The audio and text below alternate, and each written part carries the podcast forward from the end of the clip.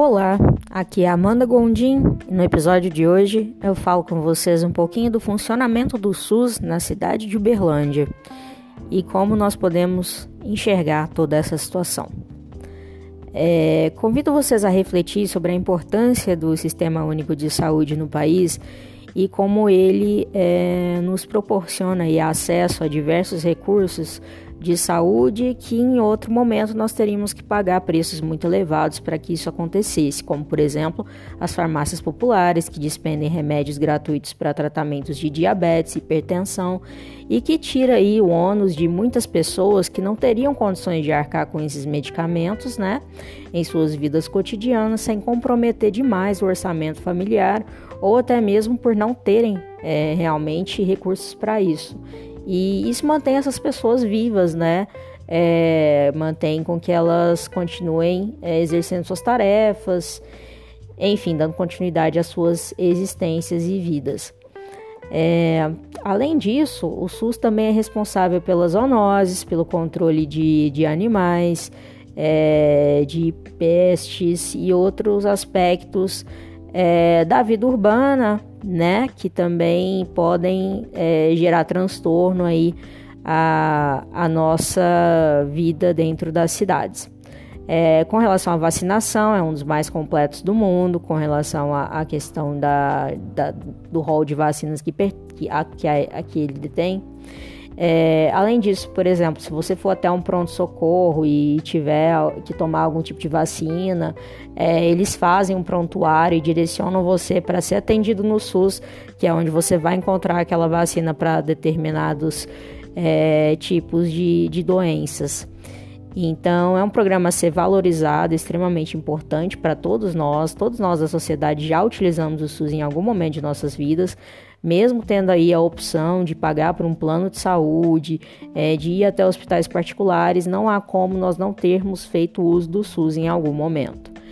É, então é importante que nós tenhamos aí isso em nossas mentes, desmistificado da importância desse sistema de que se mantenha, né? E uma grande questão para nós aqui da cidade é que nós, nós temos é, uma, um hospital é, universitário, aqui o Hospital de Clínicas da UF, nós temos diversas unidades de atendimento integrado, que são as UAIs, e nós temos também as UBSF, que são os postos de primeiro atendimento, né, que dizem respeito muito à saúde familiar e são imprescindíveis na prevenção de doenças e também para evitar que os outros entes é, secundários e terciários que no caso é, as secundárias são as UAIs e terciário, o Hospital de Clínicas da U, fiquem saturados e gastem aí uma, um dinheiro muito maior do que, do que teriam condições, né? Que é o, que, que é o, o grande X da questão e o que grande tem se falado é, em muitos por muitos políticos, por muitas pessoas, é, sobre esses gastos, né, que são onerosos aí do sistema de saúde. Na verdade, isso acontece por conta e muito em conta é, de além dos problemas administrativos que existem, que são humanos, é, dessa questão do, dos recursos, né, que acabam se perdendo ali entre o secundário, é, terciário, justamente por não haver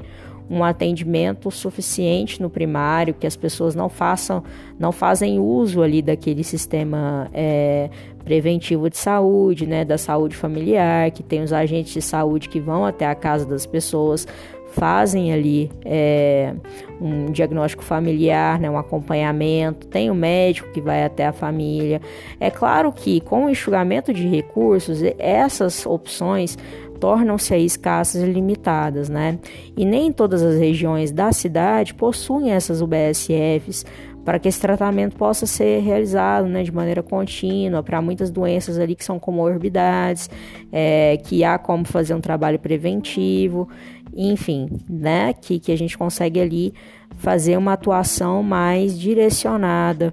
É, que contempla né, toda a unidade familiar, porque a saúde diz respeito a todo o bem-estar, né? Tanto da pessoa quanto da família, saúde mental, saúde física, diz respeito às condições alimentares das pessoas, aos hábitos, às atividades, a lazer, a cultura, ao trabalho, tudo que contempla ali a vivência da pessoa faz parte da saúde dela, né? E falando nesse sentido, é importante que a gente tenha em mente a importância desse tratamento primário na prevenção das doenças, para que a gente consiga ali ter uma maior qualidade de vida, né, das pessoas, das famílias nas regiões de Uberlândia.